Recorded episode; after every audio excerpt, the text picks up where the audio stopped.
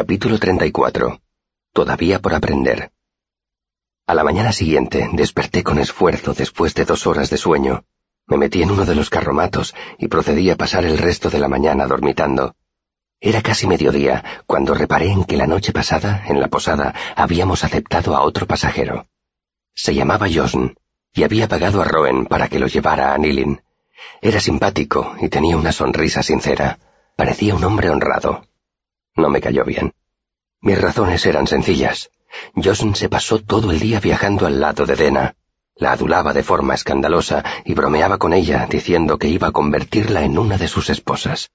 A Dena no parecía haberle afectado lo tarde que nos habíamos acostado la noche pasada, y estaba tan fresca y lozana como siempre. El resultado fue que me pasé el día irritado y celoso y fingiendo indiferencia. Como era demasiado orgulloso para unirme a su conversación, me quedé solo. Pasé el día pensando cosas tristes, tratando de ignorar el sonido de la voz de Josn y de vez en cuando recordando la imagen de Dena la noche anterior, con la luna reflejada en el agua detrás de ella. Esa noche pensaba proponerle a Dena dar un paseo después de que todos se hubieran acostado. Pero antes de que pudiera acercarme a ella, Josn fue a uno de los carromatos y cogió un gran estuche negro con cierres de latón en un lado. Al verlo me dio un vuelco el corazón. Percibiendo el interés del grupo, aunque no el mío en particular, Josn desabrochó despacio los cierres de latón y sacó su laúd con afectado descuido. Era un laúd de artista de trup. El largo y elegante mástil y la redondeada caja me resultaban dolorosamente familiares. Tras comprobar que contaba con la atención de todos, ladeó la cabeza y rasgueó las cuerdas deteniéndose para escuchar el sonido. Entonces, asintiendo para sí, empezó a tocar. Tenía una bonita voz de tenor y unos dedos medianamente ágiles. Tocó una balada, luego una canción ligera de taberna y una lenta y triste melodía en un idioma que no reconocí, pero que sospeché que podía ser ílico.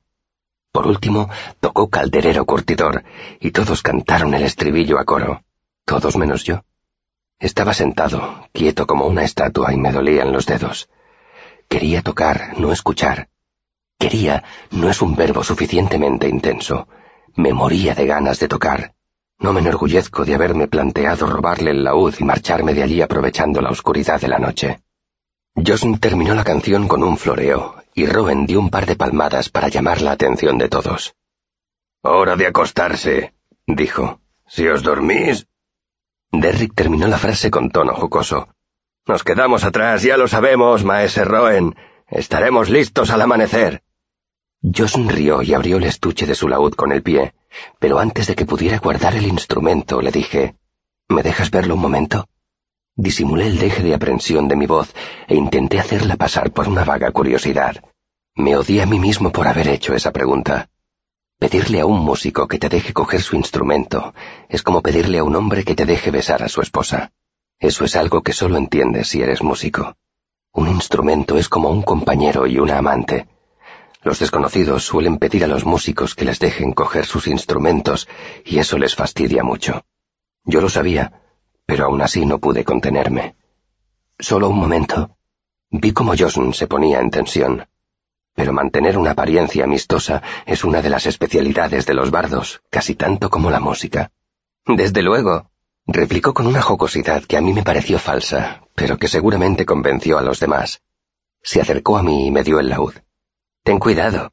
Josn dio un par de pasos hacia atrás y se esmeró para aparentar tranquilidad, pero me fijé en su postura, con los brazos un poco doblados, listo para lanzarse hacia adelante y arrebatarme el laúd si surgía la necesidad. Le di unas vueltas en las manos. Si era objetivo, no tenía nada especial. Mi padre no habría dudado en afirmar que poco le faltaba para usarse como leña para el fuego. Acaricié la madera, apreté el instrumento contra mi pecho. Sin levantar la cabeza comenté. Es muy bonito. Lo dije en voz baja, con la voz quebrada por la emoción. Era bonito, es verdad. Era la cosa más bonita que yo había visto en los últimos tres años.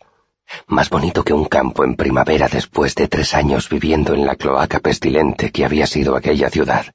Más bonito que Dena, casi. No miento si digo que todavía no me había recuperado del todo. Hacía solo cuatro días vivía en la calle, no era la misma persona que en la época de la troupe, pero tampoco era todavía la persona de la que hablan las historias que habéis oído vosotros. Darville me había hecho cambiar. Allí había aprendido muchas cosas sin las cuales vivir habría resultado más fácil. Pero sentado junto al fuego, inclinado sobre el laúd, noté cómo las duras y desagradables partes de mí mismo que había ganado en Tarbín se resquebrajaban. Como un molde de arcilla alrededor de un trozo de hierro que se ha enfriado, se desprendieron, dejando atrás algo limpio y duro. Toqué las cuerdas una a una. Cuando toqué la tercera sonó un poco desafinada, y sin pensar moví un poco la clavija. Eh, no toques eso. Josh trató de aparentar naturalidad. Lo vas a desafinar. Pero yo ni le oí.